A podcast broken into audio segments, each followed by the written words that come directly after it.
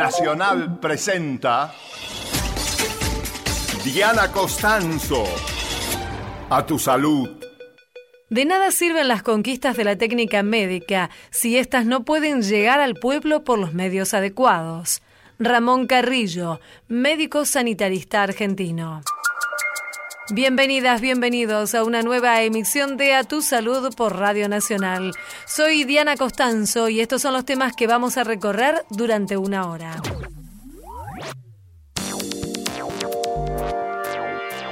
No se puede decir que la fibrilación auricular es una arritmia benigna. Una enfermedad cardíaca poco conocida se convirtió en una epidemia. Entrevistamos al doctor Fernando Scasuso del Instituto Cardiovascular de Buenos Aires de las que tenemos que ocuparnos especialmente eh, en el caso actual es el de la hepatitis B y de la hepatitis C. Miles de personas que viven con hepatitis virales lo desconocen. Dialogamos con la presidenta de la Fundación HCB Sin Fronteras, Eugenia de Feo Moyano. Es en realidad una teoría que habla de que en el invierno, al disminuir las horas de luz del día y que los días sean más cortos, eso hace que nuestro cuerpo se ajusta al ambiente, lo que hace es que es una serie de procesos biológicos que justamente se van modificando y con eso se modifica la secreción de hormonas y dentro de ellos están los que son la, la regulación del hambre y la saciedad. ¿Comemos más en invierno? Dialogamos con la licenciada Micaela Cusato del Hospital de Clínicas de la UBA aunque no haya descritos casos humanos, pero sí hay descritos casos animales, también debería tomarse la precaución de, contar con la vacuna aplicada. Preocupan en el NEA argentino los casos de fiebre amarilla en Brasil. Conversamos con el director del Instituto de Medicina Regional de la Universidad Nacional del Nordeste, doctor Luis Merino. Estás escuchando a tu salud. Estás escuchando Nacional.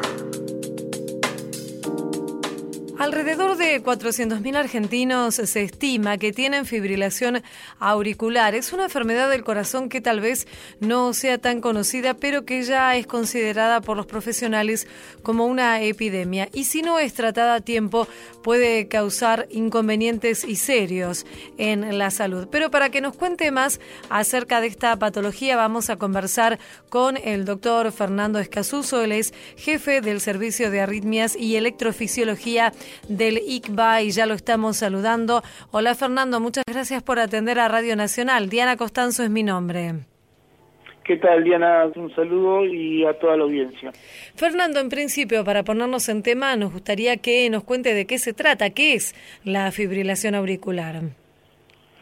Bueno, básicamente la fibrilación auricular es una desorganización del ritmo normal de nuestro corazón teniendo en cuenta que él trabaja eh, de forma regular y pareja, produce unos 60 a 100 latidos por minuto, dependiendo de la situación en la que estamos. Por ejemplo, si estamos sentados trabajando puede ser que estemos en 60, si estamos caminando puede ser que esté en 80 o 90, y así cada situación tiene una frecuencia cardíaca promedio.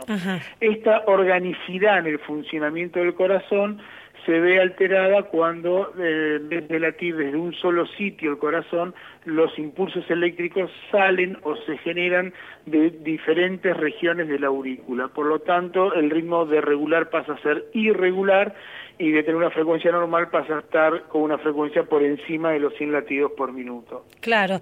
Y decíamos entonces que puede provocar complicaciones en la salud esta situación, ¿cierto?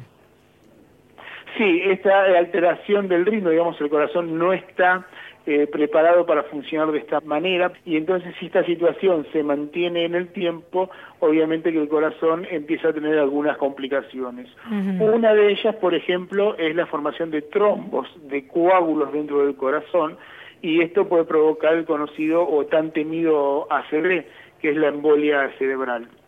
Claro. ¿Esto sería, digamos, el principal riesgo que tiene la fibrilación auricular?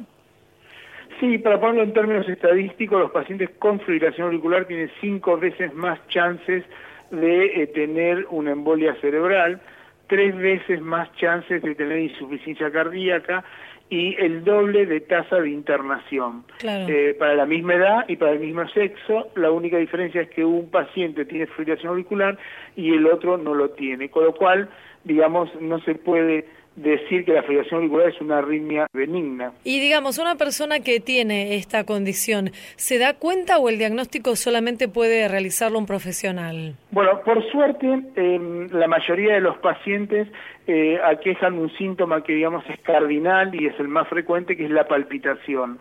Cuando uno quiere decir palpitación, y para que la audiencia no se confunda, es cuando percibimos que el corazón está latiendo. Normalmente el corazón no se siente cuando está trabajando, como no sabemos cuántas veces por minuto respiramos ni cuántas veces parpadeamos. Son todas acciones que son involuntarias y a nivel inconsciente.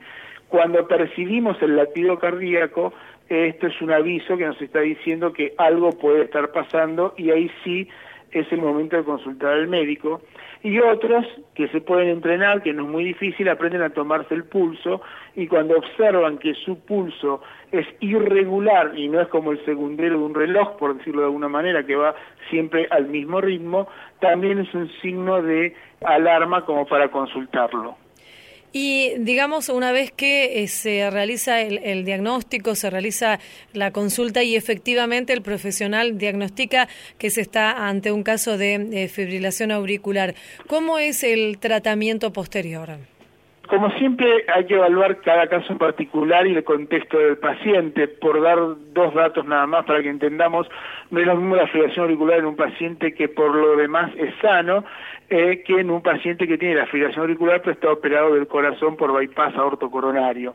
Pero digamos, en general uno siempre intenta iniciar el tratamiento antiarrítmico con comprimidos y anticoagulante para evitar este tan temida embolia cerebral y ver cuál es la respuesta al tratamiento farmacológico.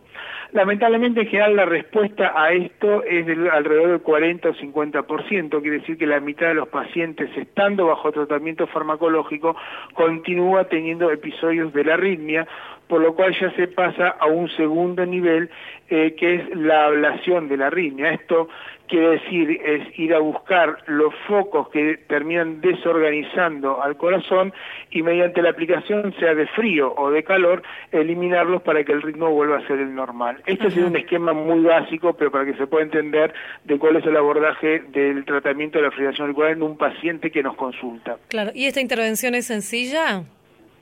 Sí, es un procedimiento percutáneo, esto quiere decir que son esos procedimientos que se hacen a través de la piel, en nuestro caso entramos por la ingle derecha, digamos, no es una cirugía convencional, no hay puntos, no hay sutura, eh, no hay que quedarse internado, si bien hay que tener un equipo que esté altamente capacitado para hacerlo, digo, en dos horas se puede estar resolviendo este problema, el paciente puede irse de alta el mismo día a su casa y después se siguen los controles posteriores para ver que esto no vuelva a ocurrir.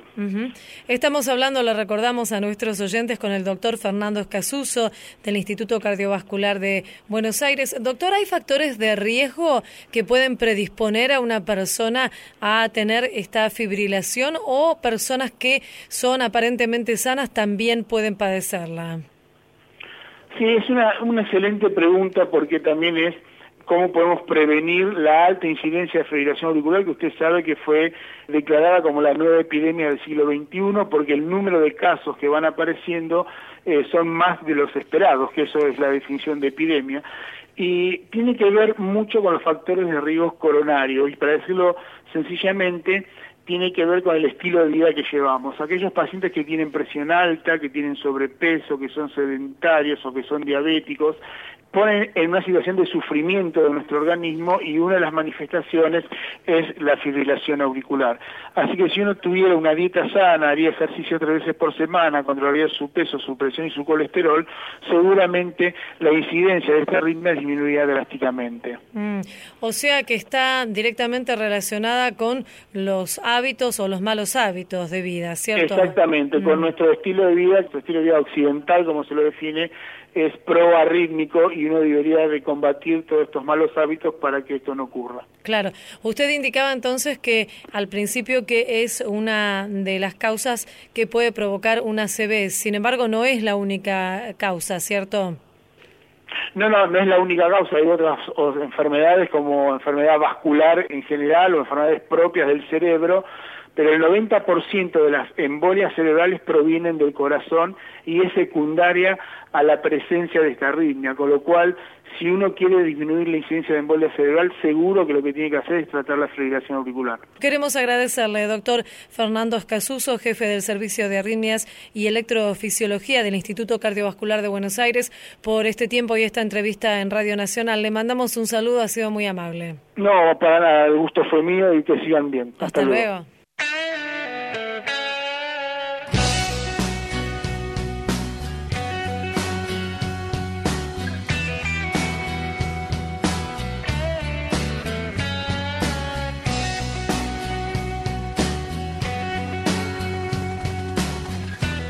A tu salud con Diana Costanzo por la radio de todos. Todo parece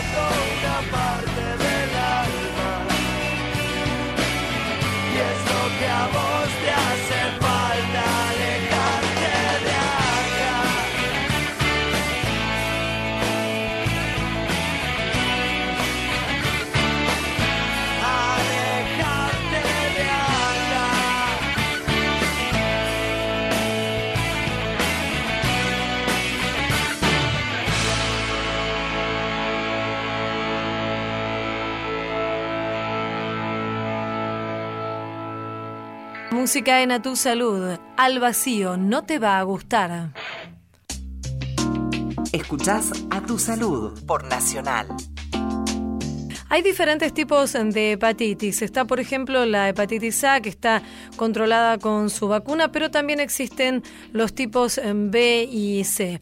Para que nos cuente más acerca de estas diferencias y de las posibilidades que existen en cuanto a la prevención y el tratamiento, vamos a conversar con María Eugenia de Feo Moyano. Ella es presidenta de la Fundación HCB Sin Fronteras. Hola María Eugenia, muchas gracias por atendernos. Diana Costanzo es mi nombre. Hola, ¿qué tal? ¿Cómo están? Muchísimas gracias a ustedes. María Eugenia, ¿qué es lo que debemos conocer acerca de esto que hablábamos al principio, de los diferentes tipos de hepatitis que existen y cuáles son las formas de, de transmisión?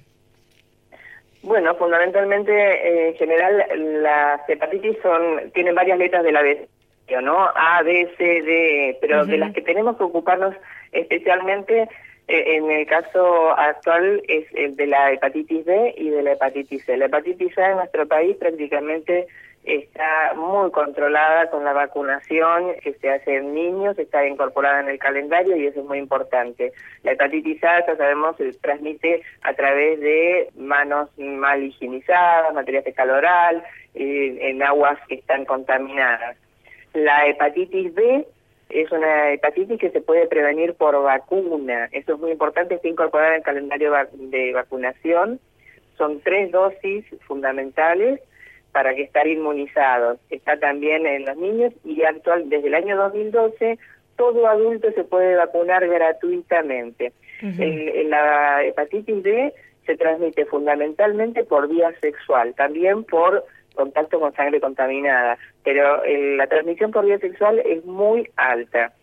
La hepatitis C, que vendría a ser de la otra importante que nos tenemos que ocupar, no tiene vacuna, pero sí tiene tratamientos muy efectivos. La hepatitis C se transmite por sangre contaminada, es decir, cualquier contacto que hayamos tenido con un material que no esté bien esterilizado, que haya podido tener una gotita de sangre, eh, tarda muchísimo tiempo un material, eh, el virus vive mucho tiempo en un material, ya sea en un piercing mal puesto o en un cuando por ahí éramos generaciones como la mía, ¿no? Que nos daban eh, infecciones sin esterilizar cuando éramos pequeños. En todas esas eh, situaciones se puede haber transmitido el virus.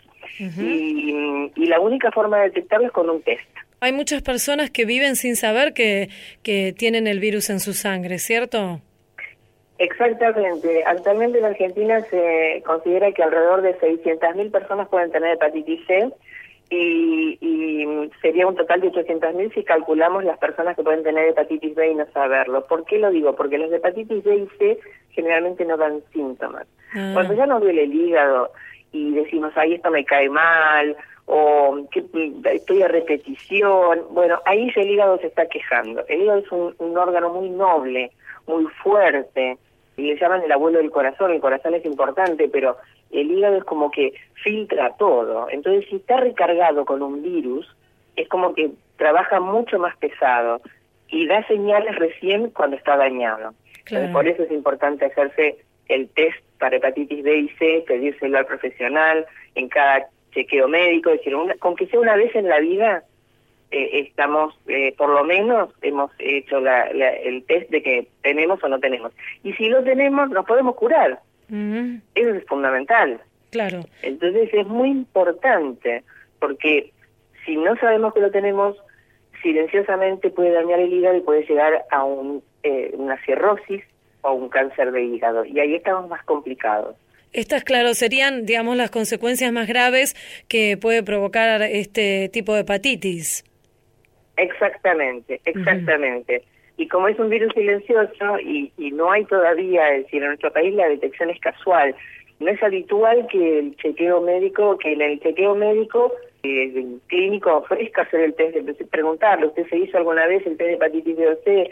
O, por ejemplo, las mujeres que nos controlamos con la ginecóloga, eh, tampoco nos ofrece el test.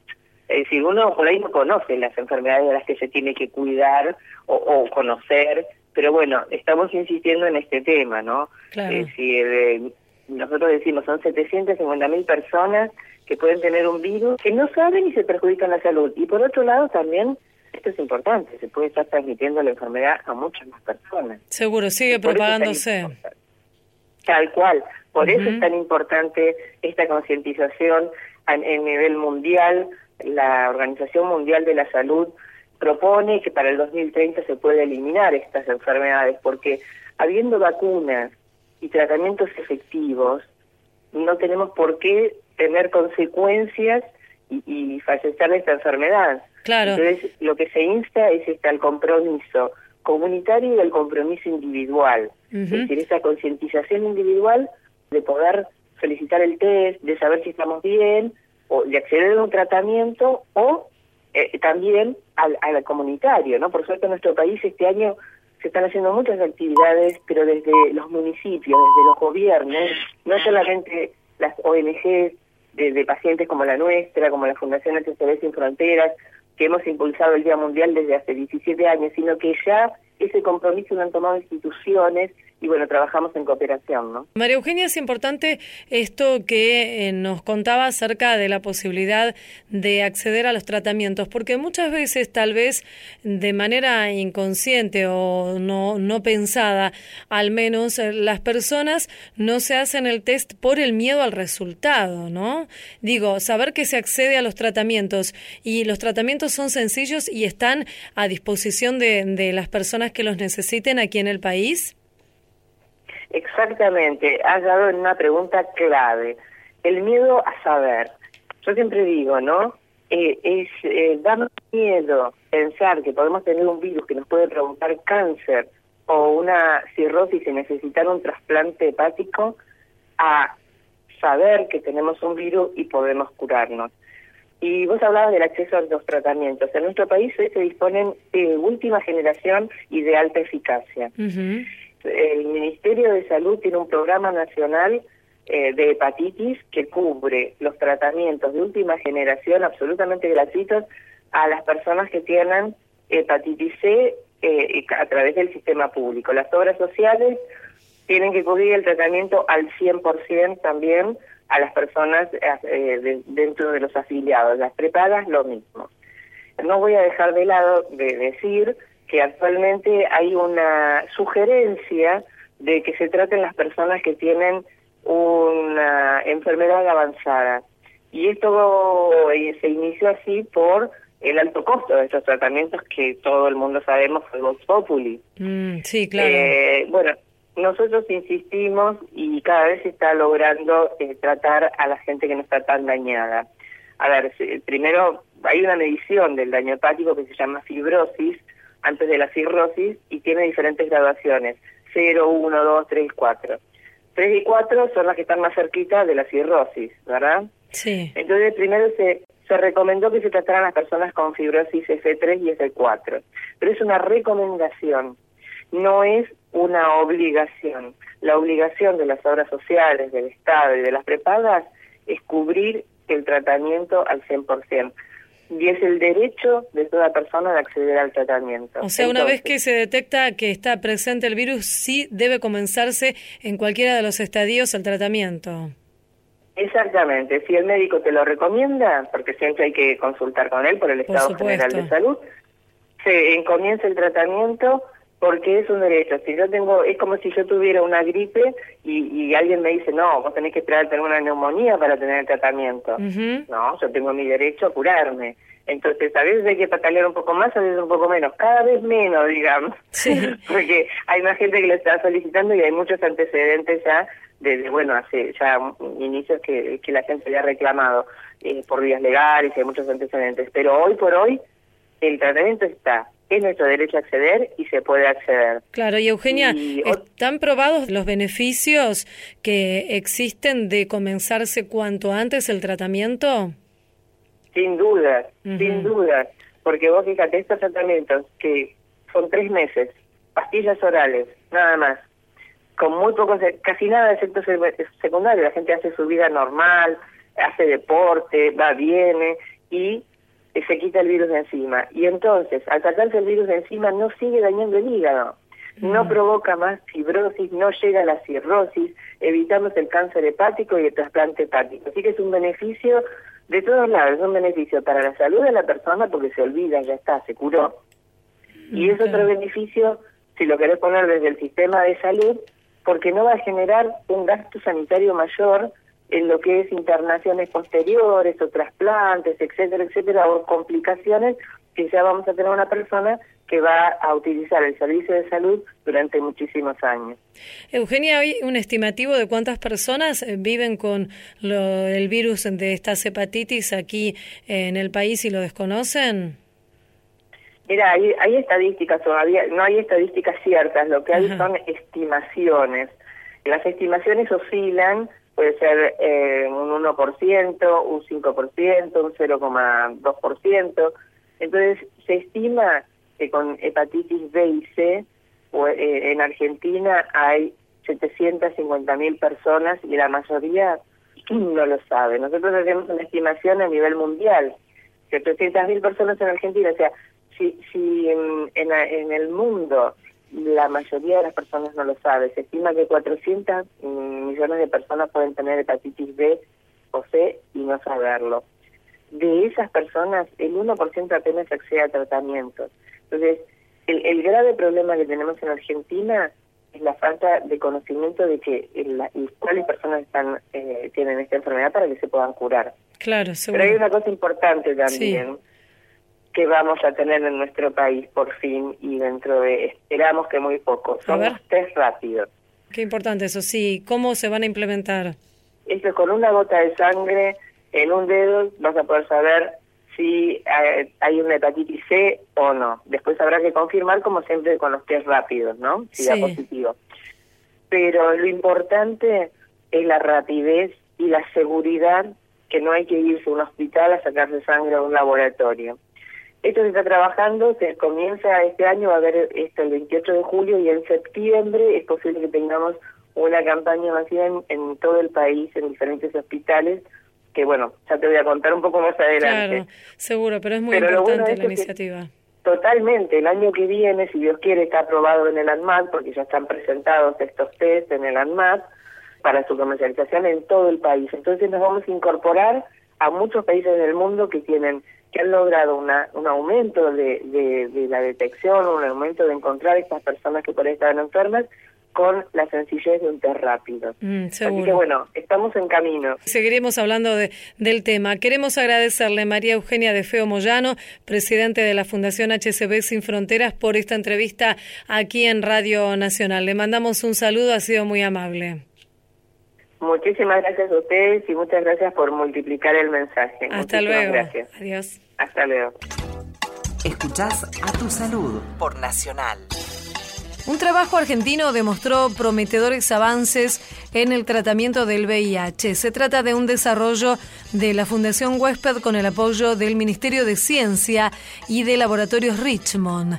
Tras dos años de trabajo se presentaron los primeros resultados de este estudio denominado Andes en el marco de la novena Conferencia Internacional de SIDA que se realizó en París. Se comprobó que la administración inicial de dos drogas tiene el mismo efecto que el esquema tradicional de tres medicamentos en personas que viven con VIH. La comparación se hizo en dos grupos de pacientes y este resultado de confirmarse en otro estudio sería una evidencia clara de que se puede disponer de un tratamiento más económico, menos tóxico y con menos riesgos para los pacientes. Seguí en Nacional. Escuchás a tu salud. WhatsApp Nacional 116-584-0870. En Nacional. Comunicados por WhatsApp. Somos la radio que te sorprende porque hacemos cosas únicas. Hola, ¿hay alguien ahí? Hola. ¿Hay alguien ahí? Inventaría una máquina del tiempo para viajar en el futuro. Programa infantil de radio. ¿Hay alguien ahí? Octavio, ¿estás ahí? Sí. ¿Dónde vivís, Octavio? Yo vivo en Salta Capital. ¿Hay alguien ahí? Me gustaría ir a Francia. Domingos a las 15. ¿Hay alguien ahí? Yo en la tarde meriendo yogur de vainilla con cereales. ¿Hay alguien ahí? Nacional 80 años. Hacemos radio. Hacemos historia. Ahora, Nacional. En todo el país. 12 de la noche, 38 minutos. Nos escuchás también en Ushuaia. Por AM780. Hola, soy Eduardo Lázari y te invito este domingo para que en Argentinos, por Radio Nacional, la radio de todos, vengas a escucharlo a Luis Brandoni. Vamos a tener una charla espectacular, así que el domingo, 2 de la tarde, por Radio Nacional, la radio de todos, Argentinos. Escucha cada región del país en un solo lugar. Descarga la app de Nacional. Disponible para iPhone y Android. Tu salud. Con Diana Costanzo, por la radio de todos. Apenas la temperatura baja unos grados, aparecen ganas de comer platos típicos de la época invernal o que al menos consideramos típicos como por ejemplo guisos o tomar chocolate con facturas, comidas que sin duda tienen un alto contenido de calorías además de grasas y azúcares. ¿Es así? ¿Necesitamos comer este tipo de alimentos en el invierno? Vamos a consultarla a la licenciada Micaela Acusato, ella es licenciada en nutrición del Departamento de Alimentación del Hospital de Clínicas y ya la estamos saludando. Hola Micaela, Diana Costanzo es mi nombre, muchas gracias por atendernos. Hola, ¿qué tal? No, muchas gracias por la invitación. Eh, bueno, en realidad hay muchas teorías que intentan explicar los motivos por los cuales las personas tienden a realizar más desarreglos para la alimentación en estas épocas invernales o de frío. Aunque la realidad uno debería comer más en una estación que no, ¿no? Eh, la, la, teoría que más se ajusta al, al porqué, digamos, de, esta preferencia por, por alimentos más calóricos o quizás que genera mayor confort o mayor placer, es decir, que tienen más grasa, que tienen más azúcares, es en realidad eh, una teoría que habla de que en el invierno, al disminuir las horas de luz del día y que los días sean más cortos, esto hace que nuestro cuerpo que tiene lo que sería un reloj biológico, ¿no? Que se llama un ritmo circadiano, que ajusta al ambiente, lo que hace es que es una serie de procesos biológicos que justamente se van modificando y con ellos se modifica la secreción de hormonas y demás, y dentro de ellos están los que son la, la regulación del hambre y la saciedad. Entonces, ahí vendría, digamos, la parte de, de la explicación quizás si, si le quisiéramos decir al por qué en invierno uno tiene más deseo de consumir alimentos. O sea que, digamos que esta situación de menos horas de luz nos daría más ganas de comer, más hambre, puede ser esta la explicación. Exactamente, o sea, los días más cortos hacen que justamente se secreten de manera distinta a otras estaciones del año lo que son las hormonas de la sensación del hambre y la saciedad y es por eso que pueden verse aumentadas la, las ganas de comer. Claro, o sea que esto tiene sus riesgos, digamos, porque puede hacernos no solamente ganar algunos kilitos, sino que también puede ir en contra de, de la salud por las grasas que consumimos, por el azúcar que consumimos de más. Claro, a ver, en realidad uno siempre lo, lo que intenta desde lo nutricional es eh, tratar de continuar con lo que es una alimentación saludable. O sea, nadie dice que un alimento que, que sea rico y gustoso tiene que ser sí o sí eh, calórico o aumentado en grasas o en azúcares. Hay muchos alimentos o platos que también generan placer en estas épocas como puede ser ¿no? un guiso calentito o una sopa, optar por incluirle vegetales o elegir cortes de carne más magras, ¿no? Es decir, retirando la grasa visible y demás, y uno puede tranquilamente seguir una alimentación saludable y tener ese confort de la comida, ¿no? Claro, o sea que no es necesario atacar las medialunas, por ejemplo, necesariamente. Claro, claro. exactamente. El tema es la cantidad y la frecuencia con la que uno consume este tipo de alimentos. Entonces, la, idea es justamente ir variando, acostumbrando, digamos, a, al paladar a distintos gustos, distintos sabores, ¿no? Para que no sea siempre lo mismo y caer siempre en el cochito de grasa y, y demás. Claro, y Micaela, ¿qué podrías recomendarnos para consumir que sea, como vos decís, sano y nutritivo durante estas épocas de bajas temperaturas? Bueno, lo ideal, digamos, si, si vamos a hablar de lo que son preparaciones, lo que se recomienda en una alimentación diaria es que mínimo sean las cuatro comidas, ¿no? Desayuno, almuerzo, merienda y cena tienen que estar.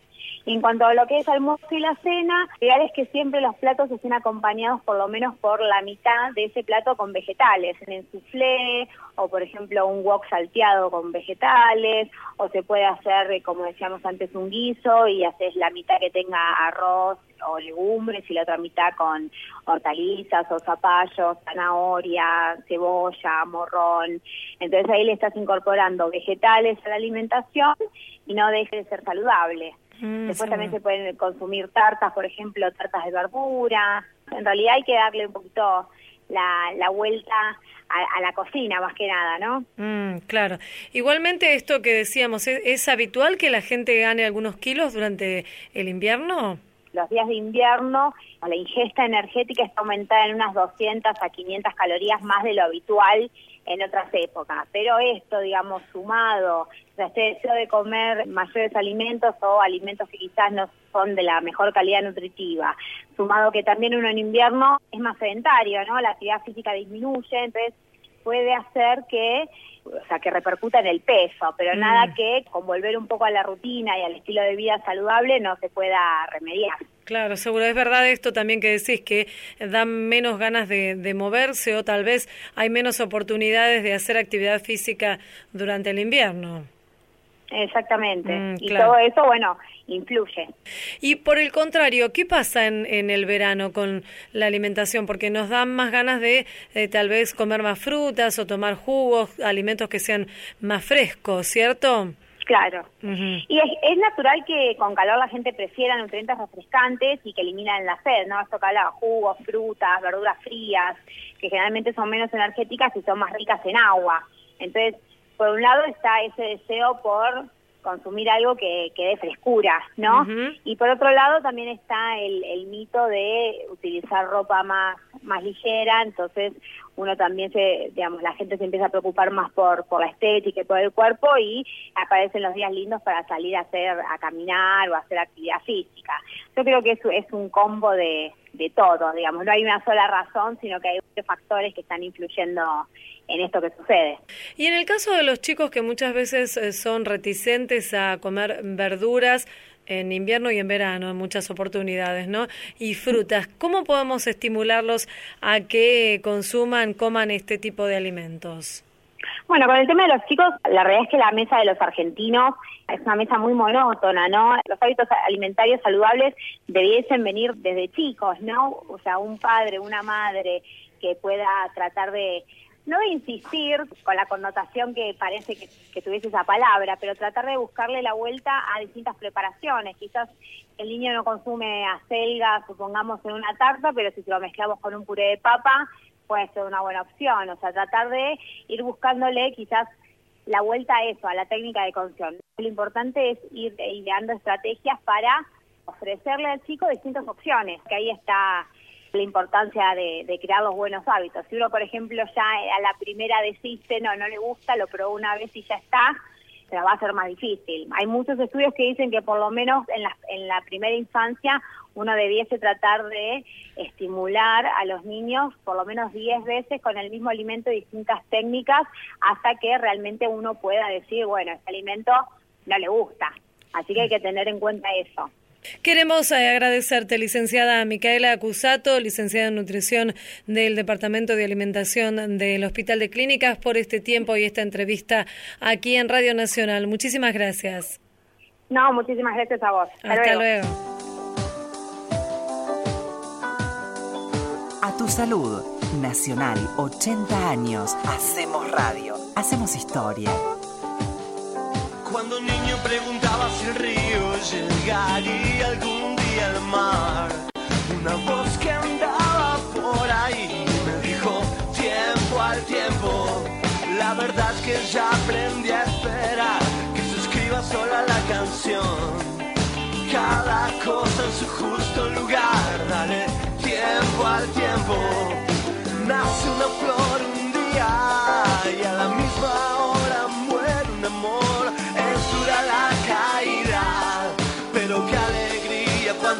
hacemos el gol. Cada día es una oportunidad de salir a la calle y enfrentar al viento. Los sueños a veces se hacen realidad. Dale tiempo al tiempo. Pensaba en los decadentes, cuántas noches en la ruta. Hoy siguen juntos, qué bueno que está. Dale tiempo al tiempo.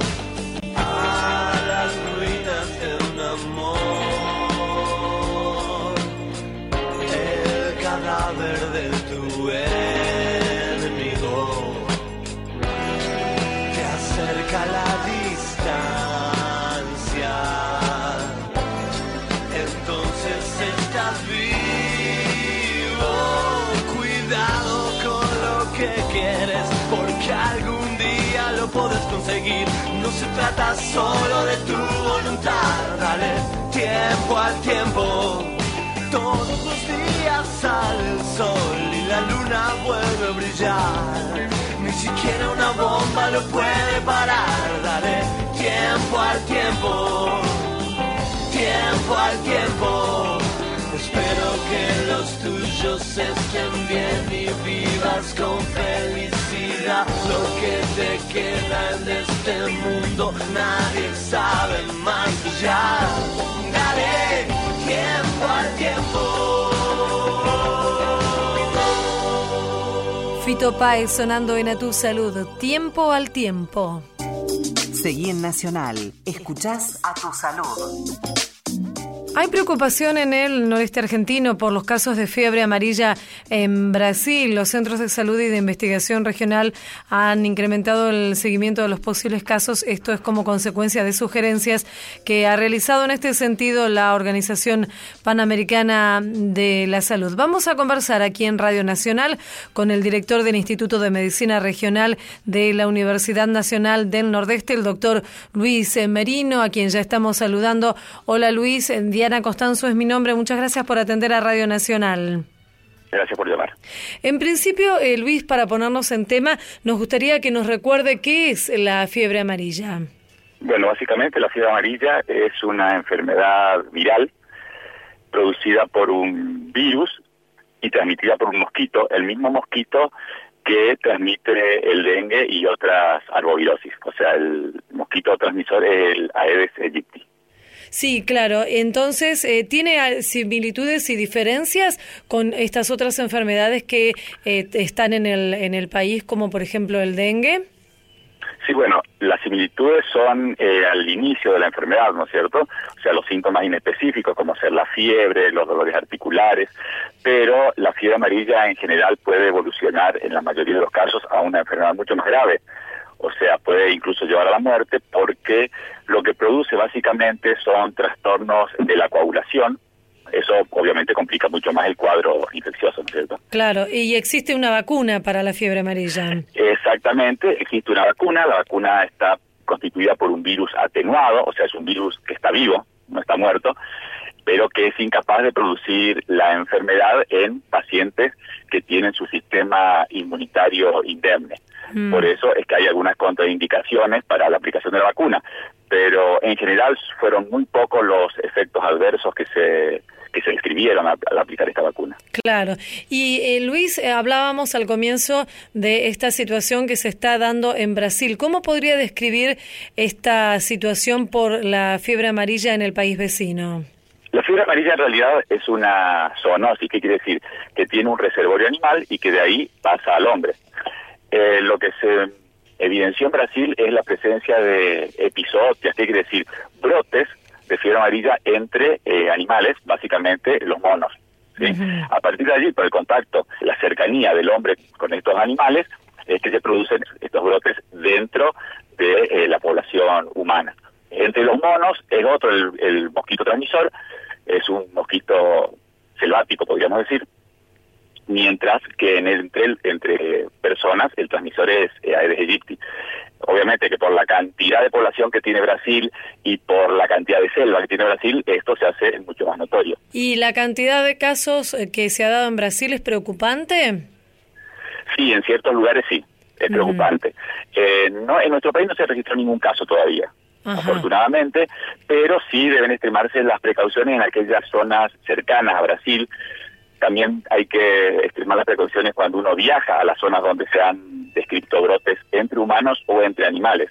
¿sí? Aunque no haya descrito casos humanos, pero sí hay descritos casos animales, también debería tomarse la precaución de, de contar con la vacuna aplicada.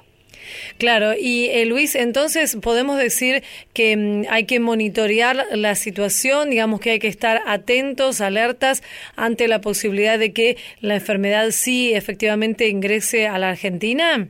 Exactamente, sí, sí, sí. Básicamente, como siempre lo recomendamos con el dengue, ¿no es cierto? Ante cualquier sintomatología compatible con este tipo de enfermedades, hay que consultar al médico para que esté alerta y, eh, en ese caso también lo que debe, lo que los que trabajan mucho en este tema son los veterinarios porque también están atentos a la aparición de algún mono enfermo, por ejemplo, porque esto estaría dando la pauta de que se está transmitiendo entre animales y podría pasar eh, a las personas. O sea, que como con todas las enfermedades transmisibles, la vigilancia y el monitoreo constante es una, una condición muy importante para prevenir los brotes. Y en, en caso hipotético de que se produzcan casos en el país, ¿cómo debe estar preparado o si efectivamente el sistema sanitario lo está para hacer frente a, a la situación? Bueno, en general uno nunca sabe si el país está preparado para un brote hasta que los brotes no ocurren, ¿no es claro. ¿cierto? Nos pasó con dengue, que pensamos que estábamos preparados y realmente los sistemas de salud colapsaron en ciertos lugares del país. Básicamente, en el caso de la fiebre amarilla no hay un tratamiento específico contra el virus, sino que son tratamientos de sostén, o sea, mantener el equilibrio de, de agua y, y de electrolitos, o sea, de sales en el, en el organismo, evitar las pérdidas de sangre, o sea, son situaciones que cualquier centro de salud de nuestro país está en condiciones de, de llevar a cabo. Lo que pasa es que ante la posibilidad de un brote, los números son muy altos y entonces ahí es cuando colapsan porque debe competir este brote con las enfermedades que normalmente están ocupando los servicios de salud. Por eso lo ideal es detectar los casos eh, rápidamente, tomar las medidas de precaución y de control. O sea, siempre decimos que más que vacunarse, que sí hay que vacunarse, lo que hay que controlar es la población de mosquitos. ¿sí? Claro. Es como con el dengue, sin mosquito no hay fiebre amarilla. Ujú. ¿Sí se entiende? El cuidado personal también debe ser, debe ser importante, o sea, cuidarlos que no haya reservorios de mosquitos, usar repelentes si uno va a la zona donde hay mosquitos, sobre todo en las zonas limítrofes a Brasil, ¿no es cierto? Tenerte la mosquitera, evitar la entrada de mosquitos a los domicilios, usar ropa con mangas largas o pantalones largos si uno sale a, a lugares donde puede haber el mosquito transmisor. O sea, no solamente el cuidado desde el punto de vista de la salud pública, sino también hay que tener en cuenta el cuidado desde el punto de vista de eh, la situación personal de cada uno. Y Luis, en el caso de, de la vacuna, ¿está recomendada para todas las personas que viajen a las zonas de riesgo o cómo es esta recomendación? Sí, sí, sí. Si uno va a viajar a una zona donde se han descrito casos humanos o casos en animales, debería eh, vacunarse. La vacuna, como digo, es en general inocua, son muy pocos los casos de efectos adversos. Se puede vacunar a los niños a partir de los seis meses, casos adversos que se han descrito en niños menores de seis meses, pero a partir de los seis meses ya se puede vacunar. Es conveniente en niños ponerla junto con la vacuna del sarampión, por ejemplo, en distintas eh, localizaciones del, del cuerpo, pero en forma conjunta. En los niños hay que hacer un refuerzo al año aproximadamente, pero en los adultos actualmente se considera que con una sola dosis es suficiente para Claro. mantener la inmunidad. Ajá, está bien. Y Luis, ¿cuántos casos son los que se registraron en personas en Brasil? Bueno, son miles, exactamente, sí, y van creciendo, o sea, depende del estado también. No no tengo el número exacto en este momento. No, pero aproximadamente, digo, en miles. Sí, realmente, son, sí, sí, sí, son casos, si sumamos todos los de Brasil, sí. Mm, claro, claro, es preocupante son muchos entonces. casos. Y obviamente con foco, ¿eh? No es todo Brasil. Hay obvio. ciertas zonas de Brasil y otras zonas que no tienen ningún caso. Claro, sería más en qué zonas de, del país. Y en las zonas más selváticas, en las zonas de hay Río Grande do Sul, Paraná, eh, Minas Gerais, hay, hay distintos, distintas localizaciones. Luis, eh, finalmente, ¿qué trabajo puntual realiza eh, el Instituto de Medicina Regional que usted dirige con respecto a, a esta enfermedad? Bueno, en el instituto se están llevando a cabo proyectos que estudian la presencia de arbovirus, o sea, de los virus estos de la familia de la fiebre amarilla, en mosquitos. En este momento no estamos trabajando con pacientes porque obviamente no hay pacientes con, Sí. con fiebre amarilla, pero sí se están estudiando los distintos arbovirus que pueden estar presentes en los mosquitos para ver si en alguno de ellos se, se detecta el virus, ¿no es cierto? Mm. Porque sabemos que para que haya, igual que con el dengue, para que haya la transmisión tiene que haber una persona enferma, el mosquito que pique a esa persona enferma y que vuelva a picar a una persona sana. O sea, si uno no tiene el enfermo, no va a tener el mosquito infectado, obviamente, y si uno tiene el enfermo pero no tiene el mosquito, no va a tener el paciente que se contagia. Por eso hay que tener en cuenta siempre cuál es la cadena epidemiológica para ver dónde uno puede ir este, tomando las medidas de control. Por eso quiero reiterar que en el caso de la fiebre amarilla, igual que en el dengue, con Zika y con chikungunya y con todas las otras enfermedades transmitidas por mosquitos, lo principal es controlar la carga vectorial que hay de mosquito transmisor. O sea, eliminar los mosquitos y sus criaderos. Es- y, y claro, y con eso eliminamos un montón de cosas, un montón de Mm. enfermedades, no solamente dengue y fiebre amarilla, sino todas, hay un montón de otras enfermedades transmitidas por estos mosquitos que son casos muy o que no aparecen o que son este, un número muy, muy bajo de casos, pero hay Claro. muchos virus transmitidos por estos mosquitos. Y digamos que esto se incrementa, ahora estamos en época invernal aquí en, en la Argentina, pero se incrementa la posibilidad de proliferación a medida que se elevan las temperaturas. Ese es el problema. Bueno, nosotros en Corrientes estamos teniendo 30 y algo de grados, o sea que estamos casi en una época de verano. Ah, claro. pero o sea que el, el Raro, mosquito ¿no? está feliz con esta temperatura. Sí, los días de frío son muy, muy pocos en nuestra región, por lo que el control de criaderos no debe hacerse solamente en verano, debe hacerse durante todo el año. Queremos agradecerle, eh, Luis Merino, doctor Luis Merino, director del Instituto de Medicina Regional de la Universidad Nacional del Nordeste, allí desde Corrientes, por su atención y esta entrevista. Le mandamos un saludo, ha sido muy amable. Bueno, muchísimas gracias a ustedes por interesarse y quedo a su disposición. Estás escuchando a tu salud. Estás escuchando Nacional. Se produce por primera vez en la Argentina insulina humana y es el resultado de un acuerdo entre un laboratorio nacional y el Instituto de Biología y Medicina Experimental, IBIME, que depende del CONICET. Ya está en marcha la producción en la planta biotecnológica del laboratorio Denver en la localidad bonaerense de Garín. Los antecedentes de esta iniciativa se remontan a casi 20 años atrás, cuando se generó un acuerdo de transferencia tecnológica entre el instituto y empresa nacional que luego fue comprada por Denver. Y esta planta costó 2 millones de dólares. Hay dos cuestiones por las que es importante la producción de insulina nacional. Primero, porque tiene un enorme impacto sanitario y social y además porque va a sustituir la importación de este producto. Y además, esta empresa nacional está en condiciones de exportar la insulina a otros países. Esto fue A Tu Salud, un programa dedicado a los últimos avances en medicina, prevención y tratamientos. Hasta la próxima emisión.